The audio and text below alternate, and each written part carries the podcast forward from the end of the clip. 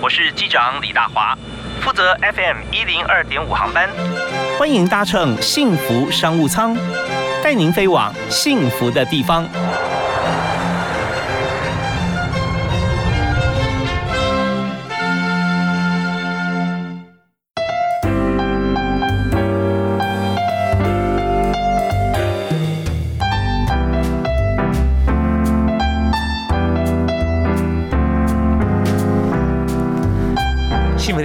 幸福商务舱，希望每一位听众朋友，希望每一个人都可以很幸福。当然，我们的抱负不止于此啊，我们希望所有生活在地球上的生命啊，都可以很幸福。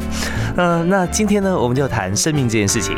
呃，除了人以外，在台湾有许多的动物啊，有很多的野生动物啊。啊，台湾很多特有种，非常漂亮，非常非常具有生命力啊。但台湾其实我们在家里面有很多呃，你自己心爱的宝贝啊，有猫，有狗，有鸟，有有鱼，有鼠啊，黄金黄金鼠啊，很多各种不同啊。现在宠物越来越多了，那他们的生活、生命的权益，除了你保护以外，那他们是不是真的活在一个很安全的一个世界里面？也就是说，离开你的视线范围里面，或者说离开你好心情的视线范围里面，那他是不是还可以过得很自在啊？就如同他。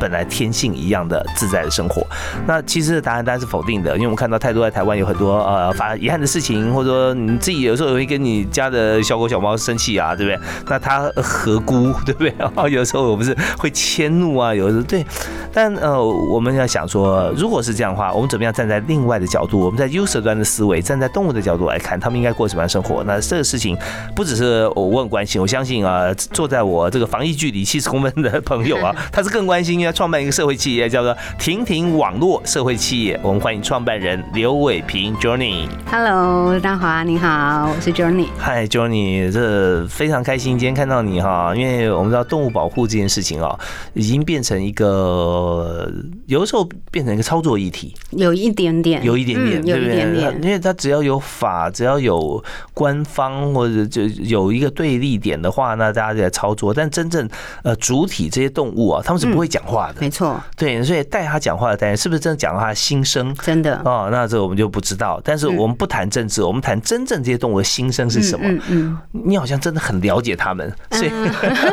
所以你要创创设这个听听网络啊。应该说，就是其实。很了解动物，绝对不是我的专业。真的比较了解动物的，我相信就是，譬如说有一些动物训练师、沟通师、通灵沟沟通师、沟通师，我也不是很确定。沟通师，我觉得是心人的心灵的导师这样子。那就是包含上是一些训练师，还有动物行为。其实有很多动物行为研究者，或者是生态的研究者，我觉得他们对动物的理解，当然确实就是我觉得比我们一般人会强很多。毕竟我其实背景是学 marketing 的，就是我的专业其实是行销学。那但是因为我很喜欢，然后所以我自己长期就是从应该也将近有十年的时间了，就是比较是全时间的投入在就是动物保护以及野生动物保育的一个关注。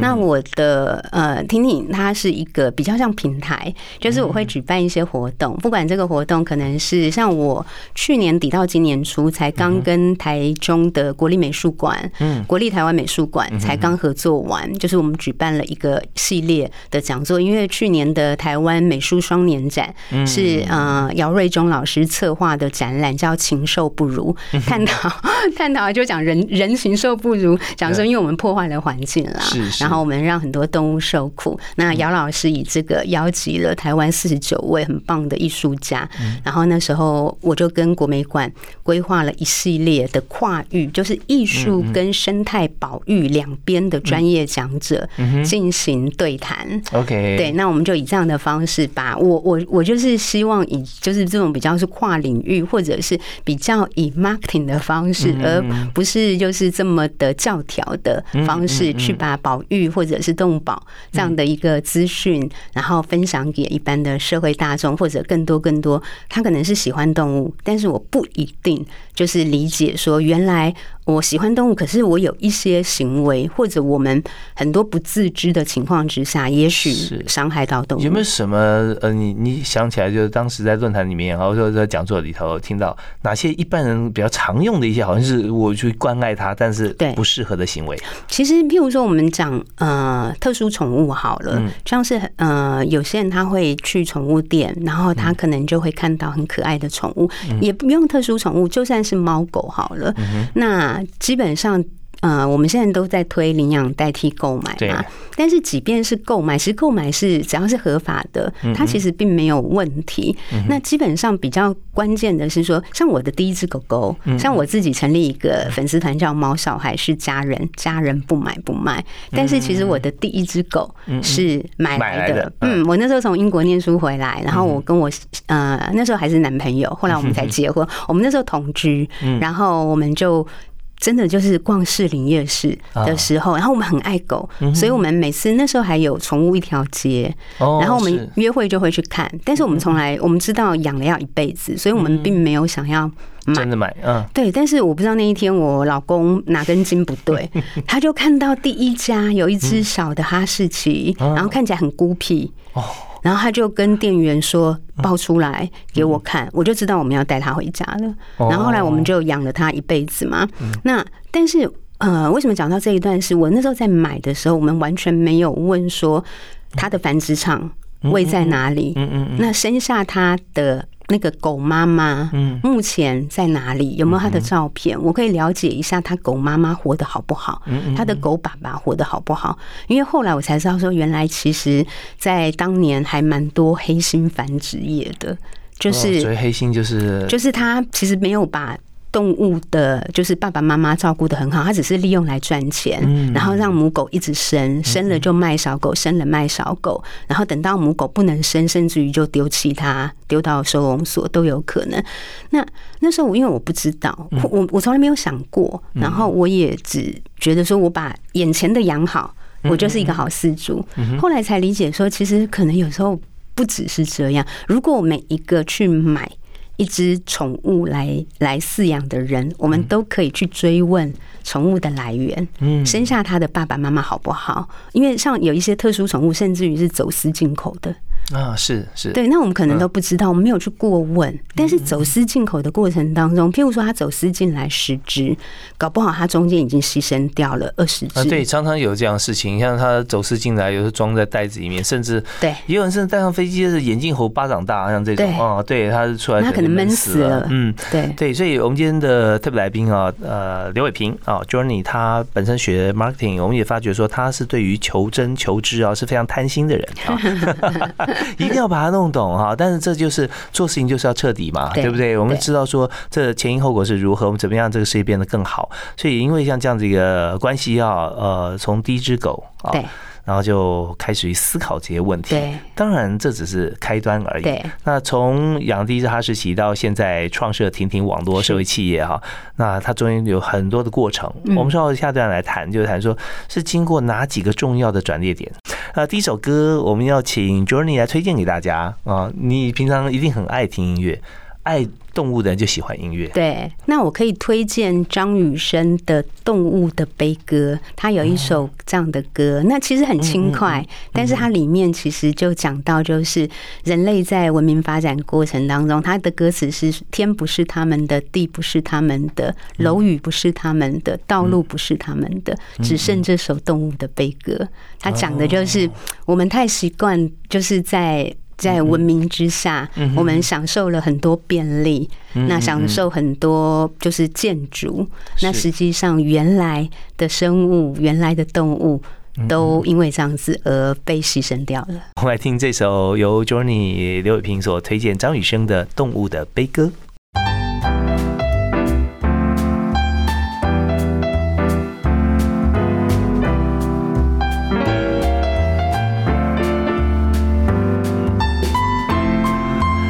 时候总是会孤单，但是如果你身边啊有朋友啊，就会觉得说好多了。可有时候你也不想跟朋友分享心情，但有时候有一只如果有个朋友哈，他只听着，绝对不会告诉别人的话，你就很放心啊。那那个朋友啊，就是你家的狗狗、猫猫哈，或者蜥蜴。对，我们今天请到特别来宾是听听网络社会企业创办人 Journey 刘伟平啊。伟平刚跟我们讲说，你那时候哈就很喜欢动物，然后跟呃当时的男朋友、现在的老公哦去士林逛夜市买了一只哈士奇。对，哈士奇破坏力很强啊，是吧？真的，对，没错。我们后来那个呃。养的哈士奇，它从三个月大开始养起，它到三岁这段期间，它咬烂了，真的是咬烂三组沙发，然后倒了两组书柜，然后书柜上面的书全部被它翻阅一遍，就是撕烂。对，所以真的从那个幼犬要养哈士奇，或者是这种破坏力强的小狗，大家真的要有心理准备。是因为它好奇心太强了，它什么事情都要翻过来看一看啊。应该说，我们陪伴它的时间少了，真的不够啦。嗯嗯，对，那聪明吗？聪明，然后他需要他有旺盛的活动力。那因为我们每天那时候是就是上班，早上一早出去之前带一次散步，回家散一次步。其实对这样子活动力强的狗，可能真的是不太够啦。嗯，对，所以他就在家自己活动。所以也说明了很多人哈，就把这样子的呃这段时间的狗最容易被弃养。没错。啊，然后它就是活泼啊，然后好动啊。对。呃，有的时候其实狗是很聪明的啊，它可能随地上厕所不听你的话，它是要引起你的注意啊。对，没错。或者说你就不带它出去玩，它就报复你一下。对，真的。对，你说它它是故意啊什么？它心机重啊？其实不是的，就是因为它觉得不公平嘛。你你跟它在一起对它那么好，那你你说走就走，哎，好狠哦。真的。所以呃，当然我们就从这个养狗，大家很多经验养宠物哈。那谈到说你对。宠物有感觉哈，对狗有感，动物有感觉，但你真的全心投入去做一个社会企业去保护它，我觉得这中间有一段差距，也是哪几个转捩点哈，是你让你觉得说你下定决心啊，或者你就觉得说我应该做这件事。嗯，其实我在我养狗之前，我大学的时候，我大学念经济系，但是我大学的时候，因为就喜欢动物，所以我大学就已经去当鲸豚的职工。哦，所以像有搁浅，像海豚搁浅了，有单位会去救援。台湾很多吗？台湾每年其实也不少，因为我们台湾周遭的海域其实鲸豚生态非常的丰富。全世界目前大概已知的种类鲸豚全球大概九十种左右，台湾募集的超过三十种。哦，真的，嗯，然后常态常经常出现的可能也有六七种，所以其实量体还蛮大的，所以花东才会有赏金的行程嘛，观光行程，宜兰都有了，依然都有了，对，那那搁浅的原因不知道是什么哈？搁浅的原因其实呃很难。呃，理解跟研究，所以像我的好朋友一位兽医师叫杨伟成，他投入就是鲸豚搁浅的医疗研究，他是兽医师的背景，他投入超过二十几年了。那其实他要用大量的仪器分析，那实际上大部分的原因啊，还是因为他的生理生理啊，嗯，生理出身体出了问题，对，不太能够在呃浮沉自主啊，呼吸自主。对，那当然，他造成他身体的。就是嗯，受伤的原因就很多，有可能就是跟人为有关。譬如说，像现在海废的问题，海洋废弃物量体太大。因为这几年的，就是鲸豚搁浅，如果死亡之后去进行解剖，应该有超过一半以上胃部都有发现塑胶。对，所以这对他的生理一定有一些影响，或者是船只很多嗯搁浅的海豚身上都有被被。船长打到的伤，那还有废弃的渔网。也是一个海洋的潜在杀，对对海洋生物来讲，也是一个潜在的杀手。对，现在全世界都在做像这样子一个清海、海中、海底啊，这样这样的工作。但但有开始是好事啦，但也希望说停止这样子继续哈，有这样这样废弃物。但另外一点就是说，有很多海事工程哈，会影响像没错啊，或各方面对声浪无法传导。像其实现在很辛苦的部分是呃，因为台湾我们要朝向绿能嘛，应该全球都要朝向绿能。对，离岸风电了。所以离岸风电对白海豚，其实就是，呃，目前白海豚大概在台湾的西岸，仅存大概五十只左右。本来呢？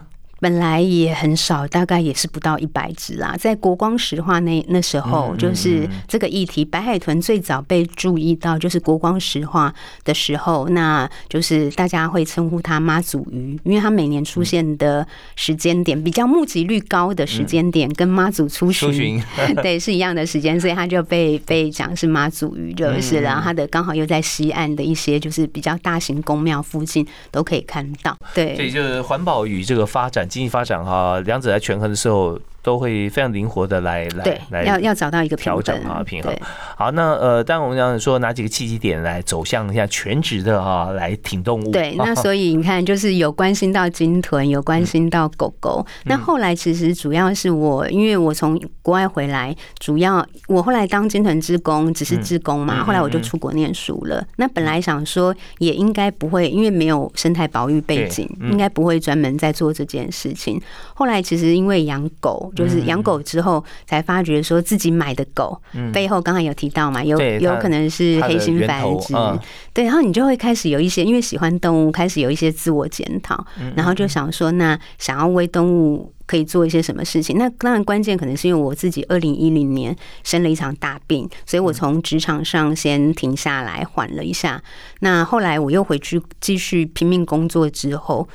我觉得可能因为生过病吧，你可能会开始有一些，我我那时候很怕再，因为我罹患的是癌症，很怕再次得癌症，然后你很怕生命就消失，所以有一种。一种就是想要做一些自己真正最最在乎的事情。OK，对，那这这是很重要。就是当你有这样子的一个体认啊，对，每天他想说你把这个工作当最后一天做，或者把它当第一天做，其实都会对你感觉做这件事情的意义不同。对，会觉得说今天是我生命的最后一天，那我还想做什么事情？对对对。所以这时候就会思考真正对我生命有价值的事哈。对，就是。保护其他更多的生命，对，有一点是这样。好，那我们稍后回来之后谈谈看，用什么样方法可以把很多朋友也许只是在想，但是你已经做计划，而且开始付诸行动。对啊，你在正在做什么？我跟大家分享。好，休息一下，马上回来。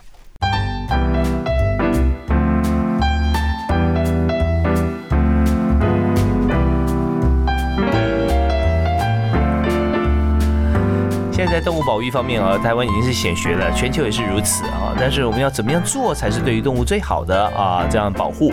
那我们今天就特别邀请到天听网络社会企业的创办人 Journey 刘伟平啊，刘伟平。那秦伟平在节目里面跟大家分享啊，就是从零到一啦，对不对啊？因为那时候就是真的是还没有开始，只是心里在想而已。对。那后来你说几几种机缘啦，不然呃生病之后，你就想说真正想做就是对来照顾更多的生命嘛啊。那你怎么做呢？那其实后那刚开始我比较没有成立任何单位，因为后那时候脸书是最就是社群媒体开始越来越发达，所以借由这个就是自己分享文章就可以达到一个一个效益，就是。可是因为这样对，然后但是后来做一段时间，因为终究离开职场没有薪水的时间久了以后，存款一直掉，就会觉得说我必须要兼顾我要让自己有收入嘛。嗯嗯。那那时候我可以选择一个。是所谓的非营利组织，我可以成立协会，嗯，那我可以去进行募款之类的，然后或者是那时候，因为这这些这些年来，就是社会企业探讨的很多，对，那因为我自己念 marketing 跟 MBA 的，然后英国又是全世界最早的呃社会企业。的国家，所以我自然而然就会觉得说，哎，我想要尝试一个这样子的一个 model 就是了，而且再加上主要是因为实际上从事动物保护保育这件工作啊。最烧钱的，其实一定是以流浪动物，一定是收容照顾动物，它会是最花花的钱会比较多嘛。那以保育工作来讲，其实台湾非常缺的那个经费，反而是在研究工作。我们如果连这片土地上面的野生动物对他们的理解都还非常非常浅薄，怎么可能会有能力做到去保护他们、保育他们？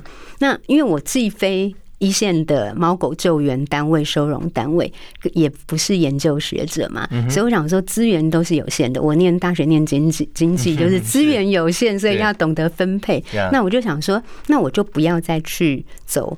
协会募款这样子的一个一个资源，因为资源有限了，对，会被会被稀释掉这样子，所以我就决定成立社会企业。那希望说我可以用这样的方式，自己想办法，就是去创造我能够让自己有能力去，就是因为社会企业其实就是等于你要有营收的能力去支撑社会价值的实践。对，以实质的服务代替被动的捐款。对对对，好，那这边就出现了几个状况哈，就几个情形啦，就是说你要有产品嘛。对，对你社会企业，你在在这个过程当中，你必须要有产品，然后你要有消费者，要 user。那你怎么样去找到？那你的产品又是什么呢？我目前的产品啊，其实我觉得这中间真的摸索很多年啦。那目前我觉得我的产品，其实现在也很难打开市场，我还在努力开展这个市场。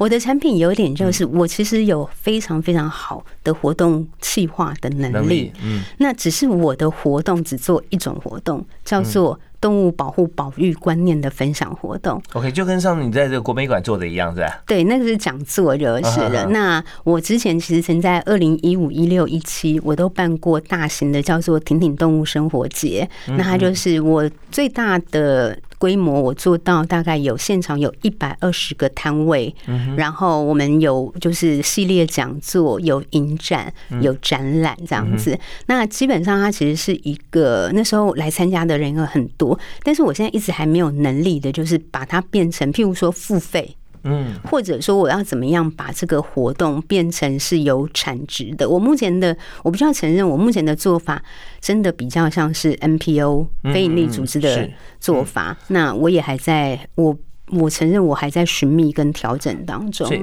所以现在这个呃，听听网络社会企业哈，所所做的事情跟呃一般社团法人的协会啊最大不一样哈。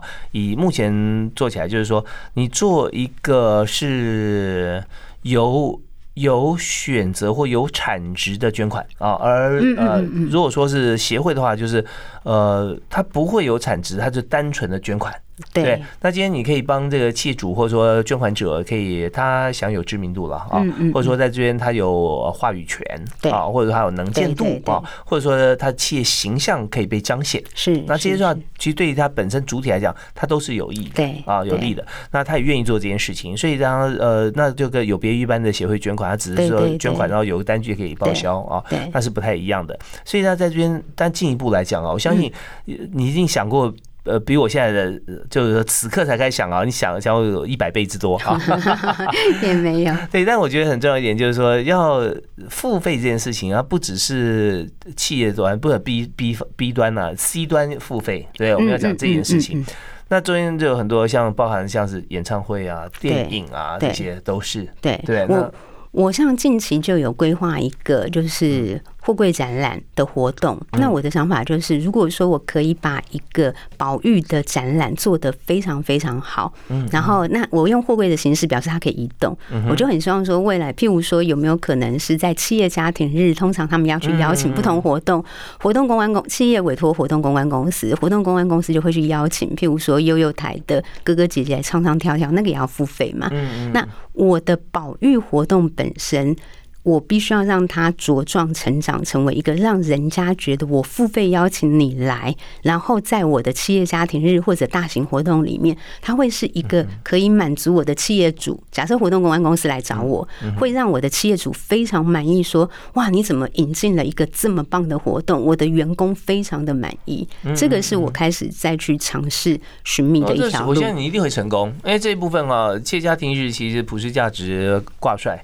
对，所以这边尤其是对于动物的保护、保育、关爱这一部分，一定是显学。所以我觉得你一定是可以做到的。但我们稍后回来还要谈很多，比方说在做这件事情的时候啊，因为社会企业嘛，对你怎么样去界定说你公司的获益跟呃，好像说对于这个社会的协助的比例啦啊。那另外就是说在工作过程中。还要工作人员呐，对对，因为我们是一个社会企业，所以你的员工那要怎么找？呃，你觉得最让你觉得说，嗯，标榜的员工他具备什么特质？OK，我们休息一下，马上回来。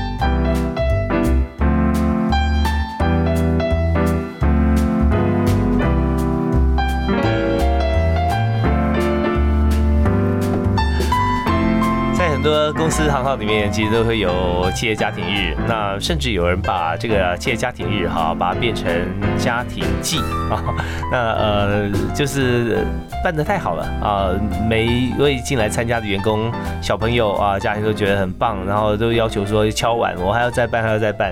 确实有很多公司啊，它真的用基金会的形式来做的很好。那么今天呢，所谈的就是在动物保护方面啊，听听网络社会企业创办人刘伟平啊，Journey 在我们现现场。那现在呢，其实我们可以开放一个许愿池啊，大家想 想跟动物保护相关的议题哈，哪家企业如果想要来做的话，都可以来跟我们联络。因为呃，六伟平啊，Journey 的不管是 marketing 方面，或者说在研究精神以及在办活动方面，就非常丰富的经验。所以我们刚刚提到说，像呃，你创的这个社会企业，就是为了要保护动物嘛，对，做动物保护。好，那但是这很很重要一点，社会企业就要盈利。那么怎么样来让资源更加丰富？所以里面的同事，他就跟一般职工的性质就不一样了。对他基本上一定是要受薪的嘛。对，然后所有的保，就是应该说他就要比照一般企业，是那该做的所有的保险，该对。基本上都要一样，就是 OK。所以我就觉得，呃，你是蛮蛮有 guts 的。看这个，呃，已经想要离开职场，然后看那个薪水数字往下掉，对不对？掉很多。存款的存款数字不行，薪水他他他做的很好，所以他薪水一定是级距很高的。那但是不做以后，发觉往下掉，掉以后你又想说你要怎么样再为这个社会为动物来尽一份力？嗯，那你还成立一个公司啊？好，那这个时候你设定你的目标，刚刚讲讲过了。那在员工的部分哈，你是怎么样来招募？要具备什么特质？目前其实我们 我们不好意思，就是我们其实是一个还蛮寒酸的小型社会企业，我们才两位而已，就是只有我跟我的伙伴就是了。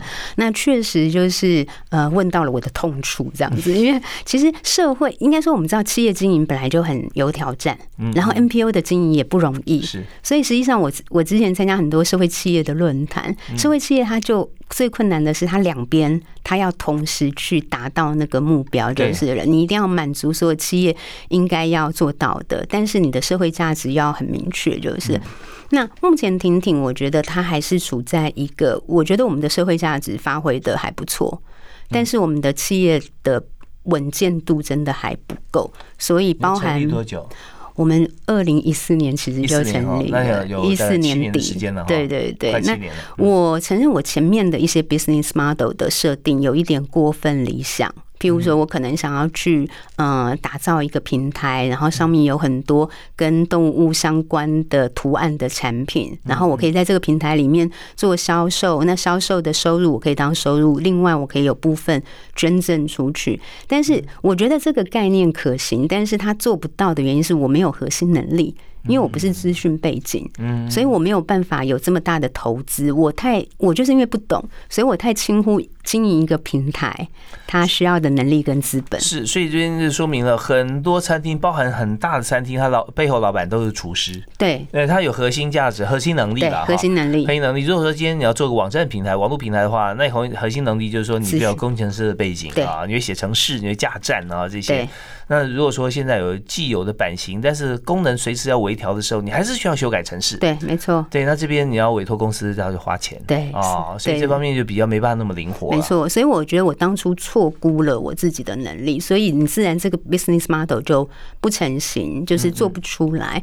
那但是因为我想要做社会的那个心不变。所以我还是一直在行动，所以我才会在二零一五年办婷婷动物生活节，因为我有办活动的能力，我有整合行销的能力。是，不过现在你看疫情关系哈，这线下都转线上了，对不对？对。那所以现在办活动，呃，台湾还好啦，台湾还好，目前还好，所以慢慢的我也才会，其实真的是这两年慢慢摸索。开始就是我早，其实刚开始我都要自己付钱办活动。那现在慢慢的，我觉得我已经进步了。我现在可以做到，就是有譬如说有一些单位，像我现在会拿，我现在会去跟，就是譬如说有公部门的标案，如果他是为了做动物保护保育的宣导，我可能会去投标。嗯，那我觉得我去投标，像有些其实有些 NPO 动物保护保育的 NPO，他是不太愿意拿任何政府的补助或者案子的，因为他跟政府有。有一种一点点对抗的，嗯嗯的心态立场的。那但是因为我不一样，我是做推广嘛，然后对我来讲，我觉得我假设有这样的表演，我来做，可以把活动做得很好，那我可以发挥每一块钱最大的效益。所以这个部分是我现在少数的收益的来源之一，就是。但我也觉得这是你目前哈，你看你跟你的伙伴两个人在这个呃经营这这个公司哈，对，呃最大的一个强项就是你除了网络以外，其他十八般武艺一样都不少。啊，对，算算是。对，你看申请标啊、写案啦啊，做 marketing 方面的规划，媒体的合作啦，啊，这方面其实都是非常灵活。对呀，那呃。在想说，那你的 partner 他跟你互补呢，还是同质性极高？他，嗯，我的 partner 他是平面平面设计，所以他我们非常好的互补，就是我们两个人为什么可以做出一个让人家以为是像二十个人的 婷婷动物生活节？因为我们的设计做的很好。哦，那我没有设计能力，我可以做文案，我可以做企划。嗯嗯，那他是很棒的平面设计师，他以前在广告公司服务。哇，那太好了。对，做三个五个你来选。对对，差不多是这样。然后他加上我们都养哈士。奇，我们怎么认识的？其实是呃，算是狗友。然后他自己是深度的，就是流浪动物的关心者，所以他自己他自己以前也救援狗，帮助狗找家等等的，所以价值体系上。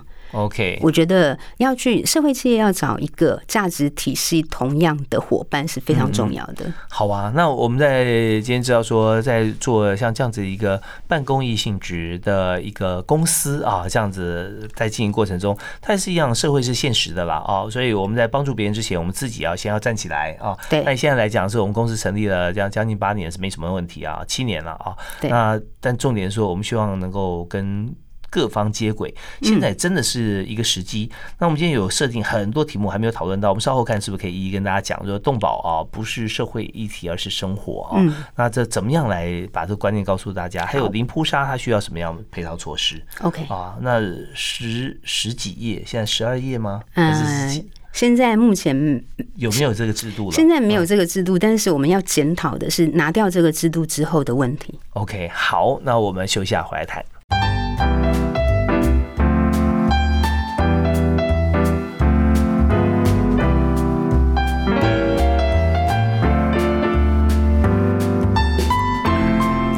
今天在幸福商务舱里面，我们邀请的是保护动物完全不遗余力的婷婷网络社会企业创办人 Journey 刘伟平。嗨，伟平，刚刚我们讲到很多，从你的第一次发心要做这个呃保护动物来开始啊，谈到现在，我们就发觉说，真的这是这是显学，需要大家一起来做啊。那现在你还是两个人在做这样的公司，我我相信很快就要招兵买马了。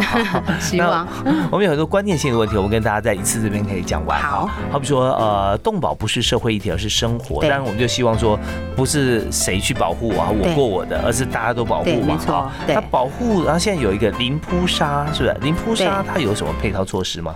目前，嗯，台湾在二零一五年，我们开始正式进入所谓的零扑杀，就是收容所里面就算满载。其实目前全世界，包含上是我们觉得动物保护做的很先进的英国，全世界第一部的动物保护法令也在英国，英国或者是德国，包含荷兰就。是一些国家，基本上其实都还是有当呃收容不下之后，它必须要有一个管理机制。嗯嗯嗯。那因为二零一五年的时候，民众太舍不得了，所以我们去 push 政府通过了所谓的零扑杀的这样的一个政策，废除死刑概念了哈。对，有诶，对，算是 对。那但是它。呃，很大的问题就是，因为我们配套措施其实是所谓的配套措施不够，是指说我们其实目前台湾的狗猫晶片植入率并不是百分之百。嗯嗯嗯，就是很多人其实还是不愿意帮自己的猫狗植入晶片，然后你就没有去登记。是，所以基本上它的管理还不够严谨。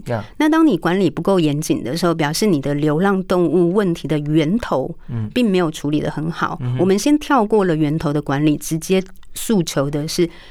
解决这件事情问问题的一个呃末端，我我们觉得不要用安乐死，所以现在我们都依赖所谓的 TNR，就是台湾有关注流浪动物议题都听过这个名词，就是因为收容所会放不下，所以我们就是捕捉来结扎，结扎完之后就回治。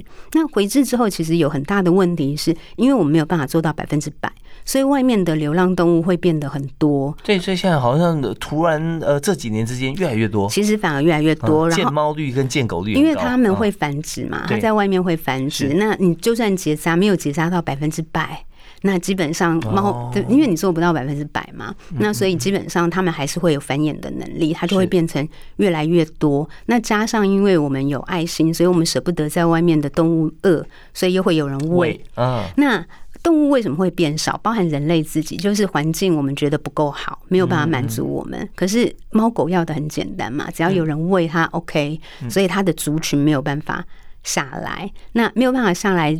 的情况之下，收容所就会变成收容所里面会太多狗，那生活品质也不好。嗯嗯，然后其实送养也变得更困难。是，然后甚至于民众带去收容所丢狗更心安理得。以前还有还有安乐的时候，基本上你还是会有一个道德对对对。就是我结束他生命，你觉得是对？你觉得是错的？可是现在你会觉得说没关系啊，已经 OK 啊，反正收容所会帮他找家。其实更加残忍了哈，对不对？对，所以最后导致的，我们以为好像没有这个扑杀，于是好像动物过着更快乐的生活，但是实际上反而会造成的是动物以及那些在收容所里面照顾动物的人，其实相对都很辛苦。然后这些动物游荡在外面，就是当我们放不下。游荡在外面，又会伤害到原生的野生动物，是是，对，所以它会变成一连串的问题。那么解决这个呃零扑杀动物越来越多收容所放不下的方法，只有回治吗？有没有说又加建了许多的收容所？目前台湾在收容所的那个预算上面，政府其实是有增加的。那比较重要的是，收容所要提升它的环境。如果我今天去收容所办活动，我考虑的第一点是，收容所里面的动物不能够因为办活动而承受 extra 更多的压力。那我觉得这个是也让我，譬如说，变成我在做我的社会企业。的时候，就是除非这个社会都不需要任何跟动物保护、保育相关的活动，那当然我就没有存在的价值跟必要。可是如果说有这样的活动需求的时候，我就会成为一个最懂得怎么样办好一个这样活动。的一个一个社会企业，以台湾现在动物世界跟市场需求，你应该可以成立好几个集团，太需要了。对啊，我们在生活所里有看到的像这样的动物，我们也应该为他们办点活动了。对对，就算呃以动物园的角度来想的话，他们也太可怜了一点。对，动物园他们自己的空间嘛，对。而且我一向主张，动物园的动物应该，你真的要存在动物园，就应该用服役的方式，对不对？你不然像你，也许这些动物是在里面出生的，但是你也应该让它有更大的宽广、适合它的空间。对，动物。关键就是里面的动物福利啦，就是存在的动物要让它过得尽量好一点点。是是是，是关键。不然同样是一个一个灵魂啊，存在不同的呃区区域里面的动物，它为什么待遇这么大不同？好，那我们在今天节目里面非常开心啊，邀请了听听网络社会企业创办人刘伟平 Journey 接受我们的访问啊，也让我们开了。眼界跟我们心灵打开，知道这些动物啊，它面临到的一些呃状况，我们再回头想想看，我们自己家里面宠物，如果你有养宠物的话，那么它。白天的时间，呃，如果你上班，家里面只有它，它的空间比较大一点，那它同样寂寞哈。对，我们要思考一下，也不是说叫大家不要养，因为彼此间互相成就嘛。那但是你真的不要把它当做一个附属品，想办法偶尔要想想看，你怎么样去成就它啊？那这也比较公平一点，你也会比较快乐一点。对，没错。那最后是不是请 Journey 送给大家一句座右铭？OK，嗯，我想跟大家分享的是影响我很深的，就是在吴念真导演曾经在《人间条件》的舞台剧讲过，就是人们总是用自己有限的认知去评断自己并不全然了解的事情，但是你是这样，我也是这样。当我们知道我也是这样的时候，这个世界就会更包容，也会更美好。嗯，OK，这是比较长的一段座右铭啊，但是它这种情境，也就是说，你要的同理心是更加深入对方的心灵啊，你要去思考到，同时你要让对方知道，其实很多事情正确的是应该怎么做，大家都当过人嘛，现在大家都是人，大家都有同样去想过一些跟自己利益相关的事情。那为什么不把我们所有的利益跟痛苦全部摊在桌上，彼此公平的互相包容，然后互相给予？对啊，那我们对动物更应该如此。没错，毕竟我们会讲话，它不会讲话。对啊，好，我们今天再次感谢啊，我们的特别来宾 Journey，呃，听听网络社会企业创办人哈刘伟平。我们也希望大家能够上网来关心啊，听听网络。我们现在正在做的一些活动，嗯。其实不见得每个人去看他都要你的捐款，因为我们是企业，我们并不是协会。对。但是我希望利用你的时间来投注在我们的活动上面。没错。好，谢谢 Johnny 接受访问哦。谢谢，谢谢，感谢大家收听，我们一起关心，希望我们起码的台湾动物可以越来越快乐跟自在。我们下次再会，好，拜拜。